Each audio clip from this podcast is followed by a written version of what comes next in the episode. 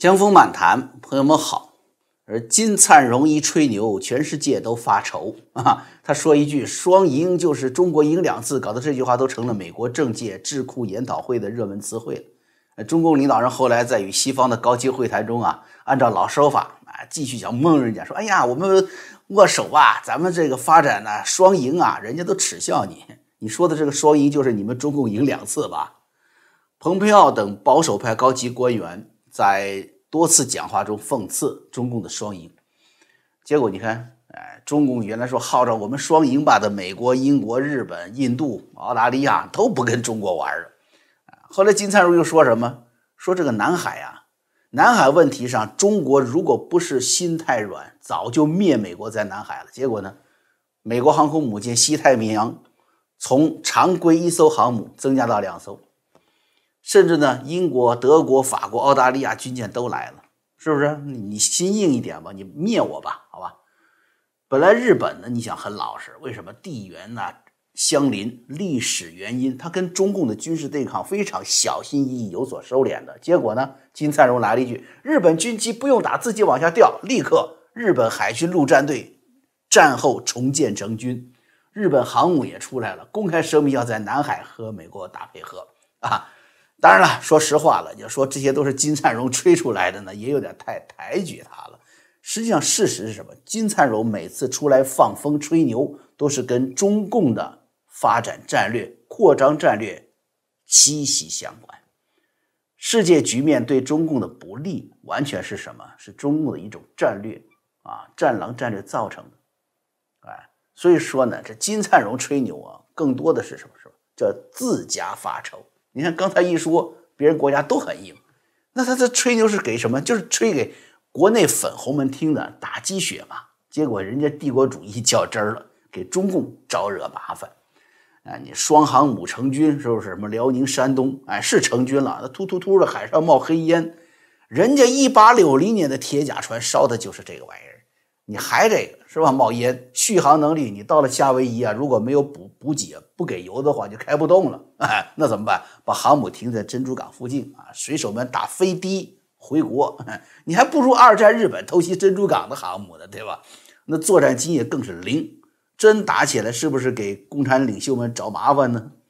啊，也给自己找麻烦，也给自己家找乱子。金灿荣说他反对现在把孩子送美国。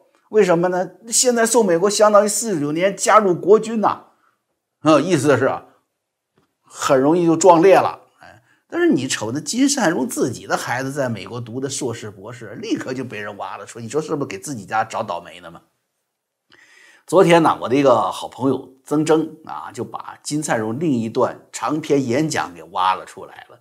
这篇文章啊一出来，我想，估计要比去年底人大国际关系学院的副院长狄东升的演讲要轰动得多。狄东升是描述了如何利用华尔街的影响力来搞定美国对华政策方针的，暴露了中国这个渗透美国，也显示了就是说啊，暗示吧，现任总统拜登跟中共的一个特殊关系。那么今天呢，要跟大家展示的这个金灿荣的文章啊，直接就。阐明了说中共对美国选举的操控，他怎么干的？具体的执行方法都有。然后在南海这些国际冲突热点上，又是如何策划欺骗美国的？甚至呢，如何计划在美国的后院培养反美敌人的？这够惊悚的吧？曾铮女士第一时间呢，把主要内容翻译成了英文。我会把那个内容啊放在我的英文频道上。呃，不过遗憾的是什么？就是目前还没能够找到视频。如果咱们这个在座的啊，哪一位网友正好能够提供，那简直是太好了啊！咱们的联系方式您都有啊，给我给曾铮都行。呃，我相信这一个信息的暴露啊，向美国主流社会和政界的这个展露，会更加彻底的让世界看清楚中共究竟如何渗透，甚至是已经成功的影响了美国的内政，正在摧毁西方的民主制度。另外呢，因为时间问题啊，还有是不少，就是咱们知道嘛，现在我们说了不少话题，受到严苛的这个限制和打压。我呢，今天咱们星期三，我每天在这个时候是个方伟啊，会制作一个风味周三的节目呢。以后这个节目就放在希望之城会员网站里面播。那样呢，我跟方伟商量，他也是觉得这样好，可以更加敞开评论深度解析目前的社会现象，可以说呢，就可以展现更惊人的内幕吧。这样就欢迎大家去会员网站啊，寻找风味周三的节目。我们呢还是下午六点钟开始做，估计呃在网上吧，您搜索再晚些时候啊，在网站上我们还上传嘛啊，就可以收看到了。今天呢，我们会聊一聊什么？现在一个呃这个热门话题就是亚裔仇恨话题。说亚裔仇恨在美国究竟是种族歧视还是策划的政治阴谋？究竟是谁躲在幕后？他们是怎样策划和操纵来玩弄包括华人为主的亚裔族群的？这让华人感觉到恐惧无奈。你恐惧无奈，你就得抱团那抱在谁身边呢？是怎样让华人这个在咱们知道，在前一段时间，在美国保守派运动浪潮中，与美国价值走的是最贴最贴近的，是吧？就是咱们华人最支持川普的。川普的这个回归传统的理念的少数主义，就是咱们华人，结果呢，却开始遭受分化，反而开始遭受真实的排斥。哎，咱我和方伟啊，咱们今天呢，在这个《风味周三》节目里面就放到会员网站这么一个话题啊，欢迎大家去看。那么我们现在还是回到金灿荣这个事儿上来看他的演讲究竟捅了个什么篓子啊，暴露了中共的哪些真实面目？呃，还是再次提醒吧，万能的网友们能够提供这一段发生在二零一六年七月广州南国会这个叫做国际会议中心的这么一场演讲，题目叫做《中美战略哲学》啊。如果有这个视频的话，会方便我们更好的向西方、向美国政府高层传送啊。当然了，现在相关的这些网上的资料各方面的，我们都已经。啊，做了处理了，这个呃，保持这个原文件是没有问题，它再删也没用了啊。那么这样的话，可以怎么加强美国为主的这个西方世界啊对中共的警惕，建立相应的反制措施啊？我们今天呢，就我就提炼一下这个文字内容啊，具体的全面的内容啊，我把那个链接也放在下面啊，朋友们自己可以去下载传播。呃，金灿荣的这个职业头衔呢，跟这个狄东升一样。啊，人大国际关系学副院长啊，他号称啊，说是中共的国师啊。当然了，即便中共的顶层设计、核心策划，哎，不一定是看得上、用得上这些个人。但是呢，金灿荣呢是可以拿到中共的最高战略规划的啊。他那些那一圈人吧，也其中总有些人是在顶层人物的周边的，他也是可以接触到核心人物的。准确的陈述中共的阴谋和具体实施的手段，在这一点上，金灿荣是可信的。我们相信金灿荣说的话不是胡说八道啊。那么在演讲中呢，金灿荣首先谈到的是南海问题，又谈到了台湾问题，最后讲中美政治关系。对于中美关系的话题啊，他说的很详实啊，很细节，围绕着渗透啊、控制啊，最后战胜美国。他说了五个战略布局，哎。第一个是什么？第一个就是控制美国选举，来的直接吧。哈哈。第二个是什么？是在南海问题上欺骗美国，来赢得西太平洋，包括对台湾包围的这么一个战略优势。第三个什么？是主动给美国制造多个敌人，甚至包括在美国的后院培养敌对国家。第四是深度的渗透美国，做到你中有我，我中有你，从此起到让美国内部混乱。无法顾及中国的目的。第五个呢，就是培养中国国内的下一代反美仇美和手段，让下一代呢把美国也管起来。哎呀，你乍一听，我这这好像天方夜谭，做得到吗？能做吗？这个演讲啊，发生在二零一六年，也就是奥巴马政府下台、白宫交接啊，等于是奥巴马下去，川普上来这么一个关键时间点上。可以反映出中共对这样的政府交替阶段的判断，这对现在的美国局势，对当下这个时间点呢，也具有很好的参考价值。我们看看在这种时间点上，中共是怎么去判断、怎么去做的，是吧？咱们跟大家就就边看边聊啊，就看看他这篇演讲稿啊，咱们说说要点。嗯，首先呢，就是中共的野心是非常明确的，他不再说赶英超美了。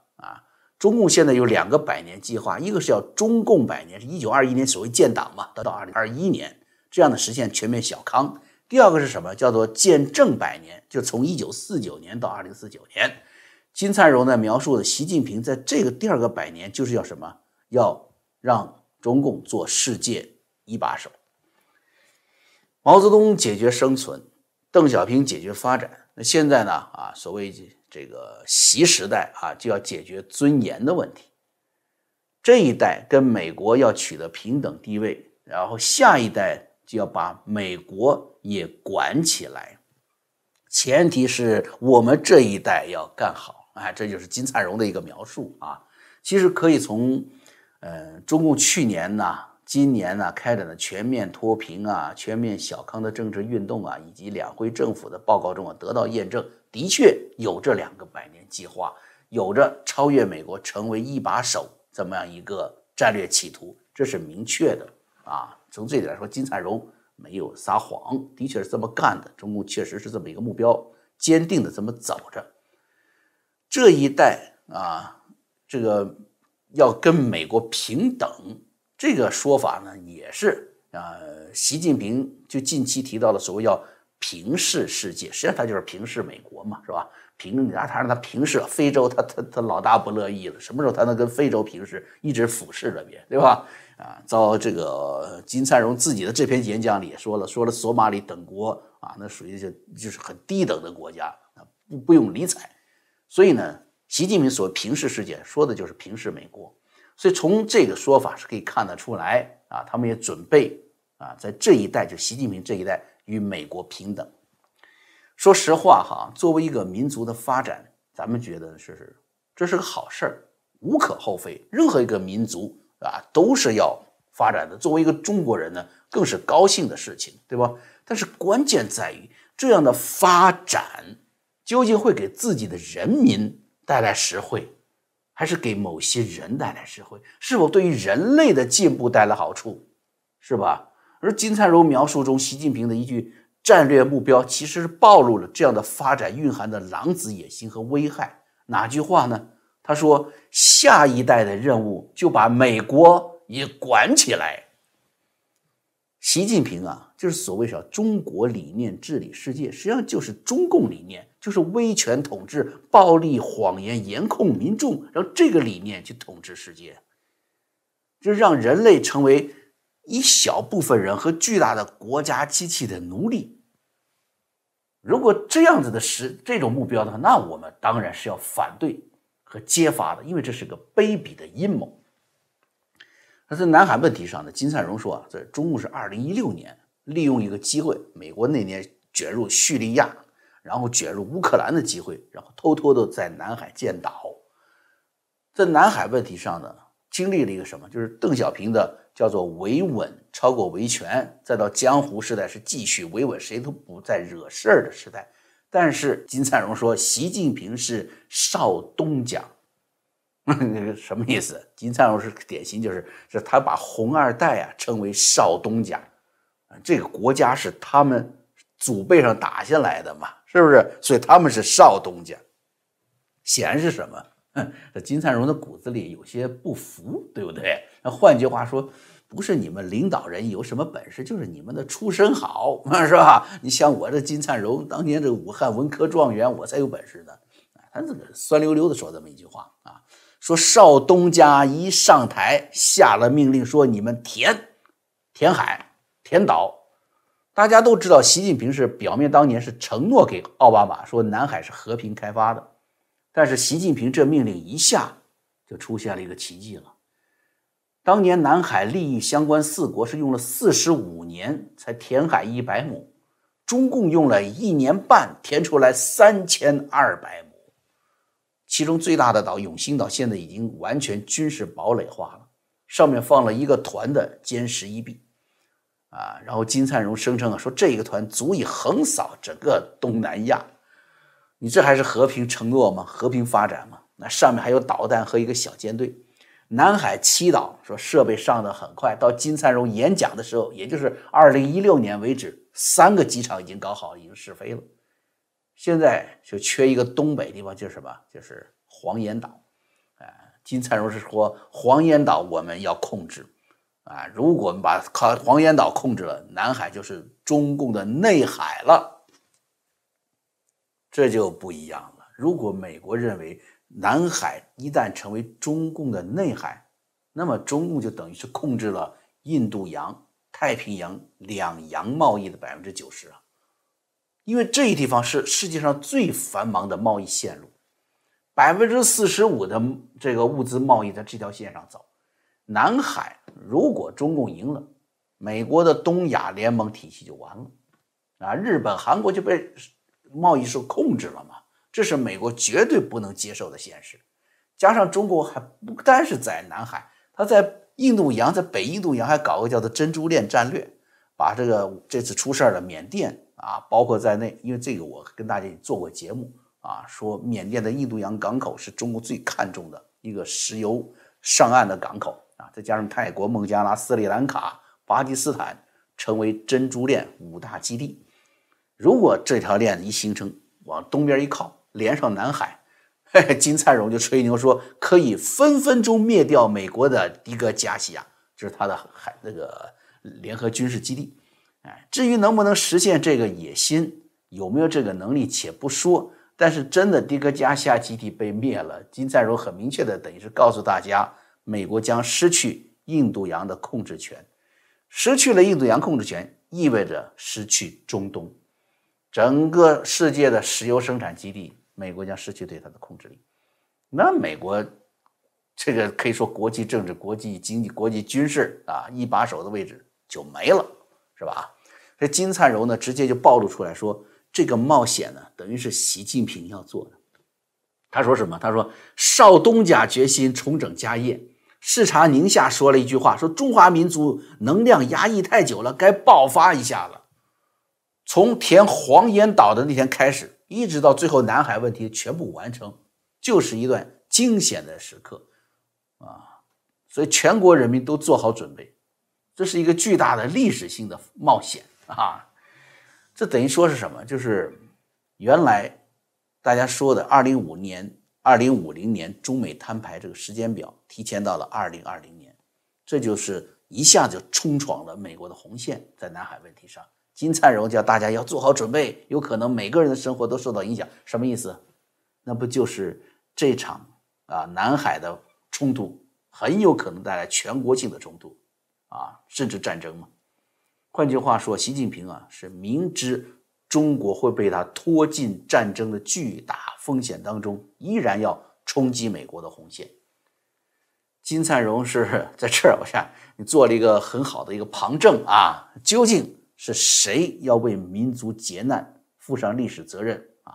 金灿荣这个吹牛呢，从这一点上来说啊，意义很大啊，因为这证实了习近平少东家要为这个背上历史责任。那么关于台湾问题呢？金灿荣透露了一些，就是中共对海峡对岸吧的一些深度认识啊。他说了很多事情，咱们都忽略了，说一些大家原来可能不太了解的哈。比如对领导人的弱点，中共是分析的啊，是否有被统战的可能？怎么样下下一步去动手啊？这一点很有意思。那么对马英九啊，中共呢说可以先单方让利，然后施压，看到没有？先给后取。对于陈水扁呢，又怎么分析呢？说他出身贫寒，意志不坚，受美国影响大。哎，说他贪污了一笔钱，哎，这都是他的弱点吧，是吧？那么又说到蔡英文，说蔡英文出身名门，手法非常精致，很难抓到他把柄，但是意识又极其坚定，所以他挺难对付的。哎，这就是对台湾现任的一个。呃，领导人的一个评价，从金灿荣嘴里说出来的，代表了中共相当多的这个高层的一些意见看法。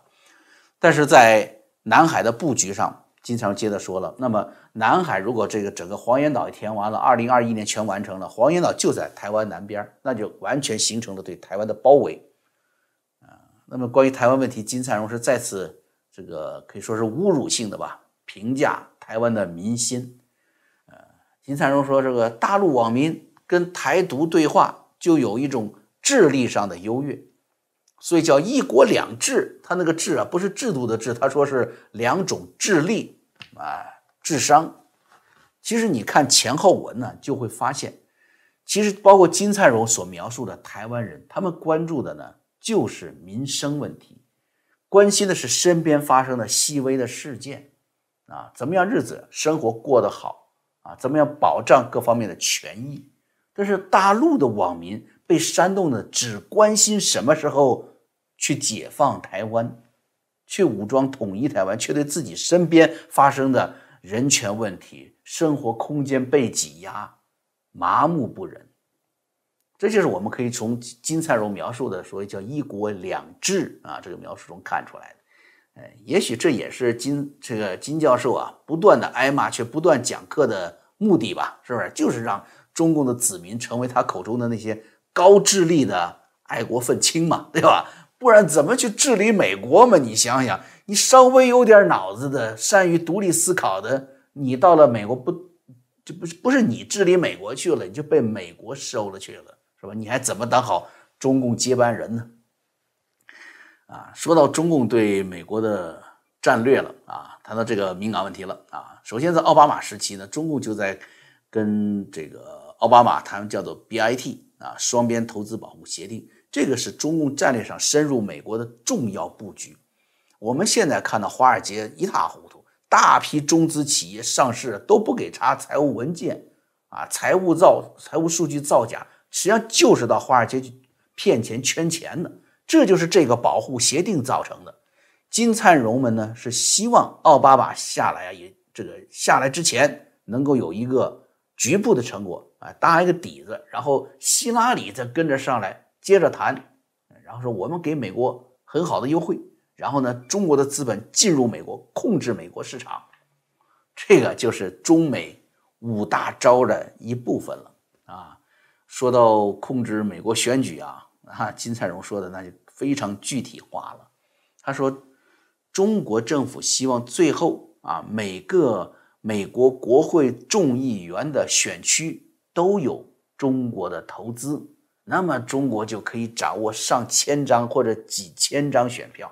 你想都可以想到，对不对？我在你投资，我在你建公司，我是不是要请人、要雇人？哎，我在当地的纳税，你的干部、你的那些官员、市政府官员是不是得听我的？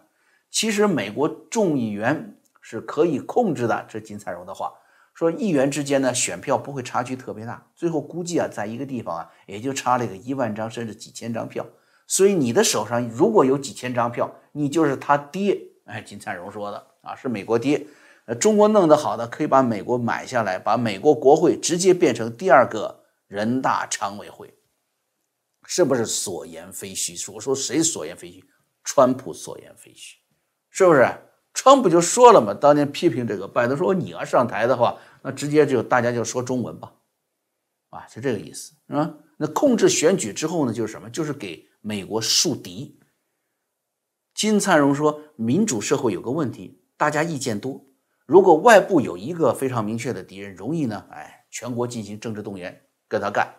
但是两个敌人就傻了，因为意见多嘛，就开始有分歧。如果美国外面有三个敌人，有四个敌人，说美国就彻底找不着北了。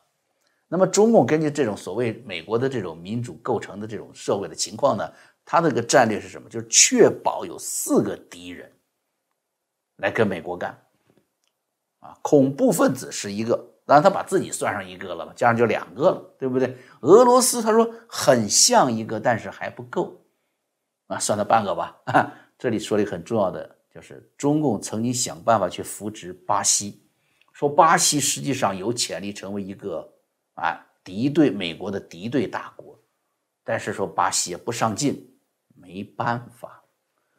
这里面再次透露了中共啊是一直啊把恐怖组织。作为自己搞垮美国的合作者，甚至要培养美国的后院南美洲的巴西成为美国的敌人，这一点在美国的整个的政治历史当中是大忌。咱们知道美国有个什么，就是美洲是美国人的美洲嘛，啊，门罗主义，这一直是非常影响着美国的地缘政治概念的。如果中共在金灿荣今天提出来，他们曾经在巴西进行过这样的一种操纵的话，对美国的政界是极大的刺激。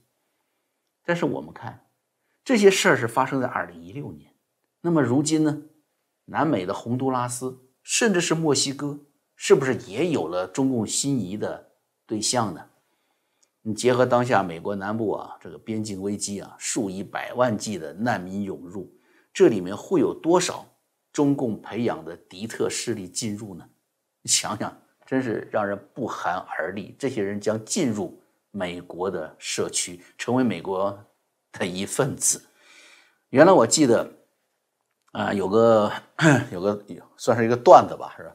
说模仿义和团嘛，喊起嗓子说：“天灵灵，地灵灵，奉请祖师来显灵。”，紧接着他就把这个中共目前这个在社会上比较活跃的一些这些专家国师们就说了一遍啊，说一请环球胡锡进，二请政委金灿荣，三请国师胡鞍钢，四请剑客。老陈平啊，就是前段时间被发现这个在这个德克萨斯挨冻的，家里停电的那一位啊。五请复旦张维维，六请北大孔庆东啊，七请神功司马南，八请局座张召忠，哎，就特特有意思啊。九请带鱼周小平，十请辉煌金一南。